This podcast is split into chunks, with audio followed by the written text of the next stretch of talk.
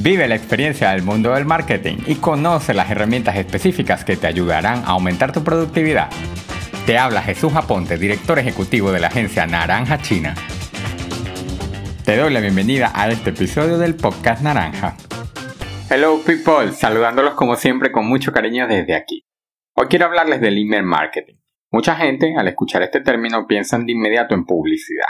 Una publicidad obsoleta y agotadora que yo no he pedido. Que me llega sin tener interés en ella y por ende molestando mi día a día.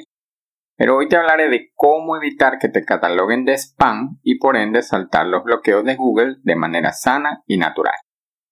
Primero te comento que el email marketing sigue siendo la mejor y más eficiente estrategia de marketing digital 360 y esto es porque si es bien trabajada, el cliente recibirá lo que ha pedido y hará clic con gusto sobre tus productos o servicios sin sentirse agobiado o perseguido por correos sin ningún tipo de valor. Antes de explicarte algunas estrategias y herramientas a usar dentro del email marketing, te comento sobre un dato que recibí en septiembre durante una conferencia de G Suite, el correo empresarial de Google. Seguro sabes lo que es un email, y es que quien no lo sabe hoy día, ¿verdad? Pero bueno, para dejarlo claro, Google ha realizado una entrevista durante el primer semestre del 2020 y el 74% de sus clientes G Suite han dejado claro que el medio formal de comunicación que enciende una negociación es un correo. Y si lo piensas, pues tiene lógica. ¿Cuántas veces si usas esta herramienta has preferido enviar un correo para que quede todo claro y asentado con tu cliente? En Google no se equivocan. Pero ¿para qué se usa el email marketing?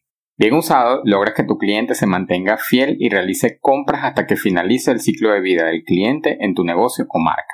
Pero mal usado, termina siendo un puntaje de penalización de parte de Google, haciéndote quedar como spam o correo basura, situación nada efectiva para ninguna marca y mucho menos para tu estrategia de marketing 360.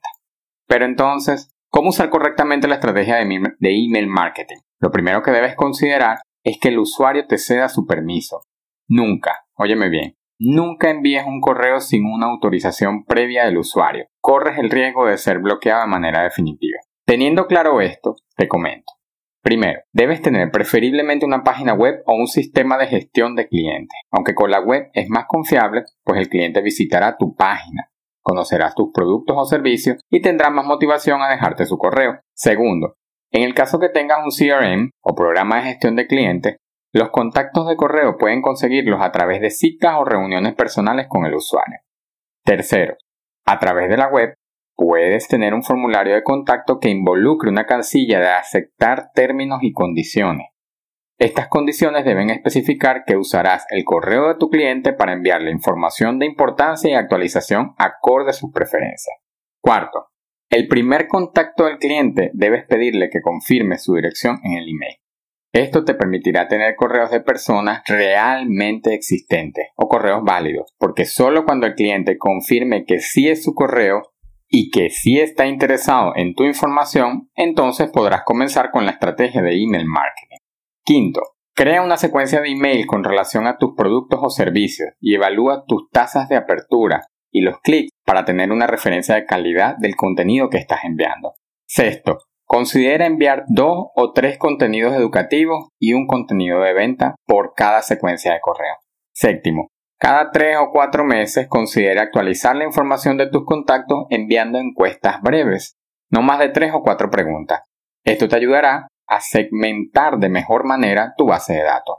Y 8. Limpia tu lista de correos al menos una vez por mes. De esta manera evitas enviar correos a personas que no han abierto ninguno de tus correos informativos o de venta en al menos ese periodo de tiempo.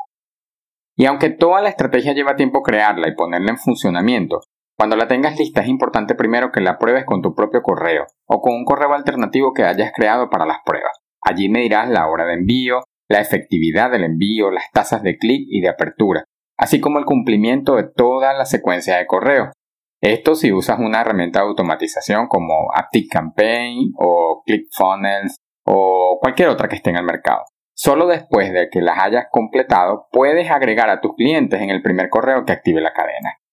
Puede parecer mucho trabajo, pero si usas herramientas de automatización y funnel, lograrás cautivar y fidelizar a tus clientes de manera automatizada y 24-7-365.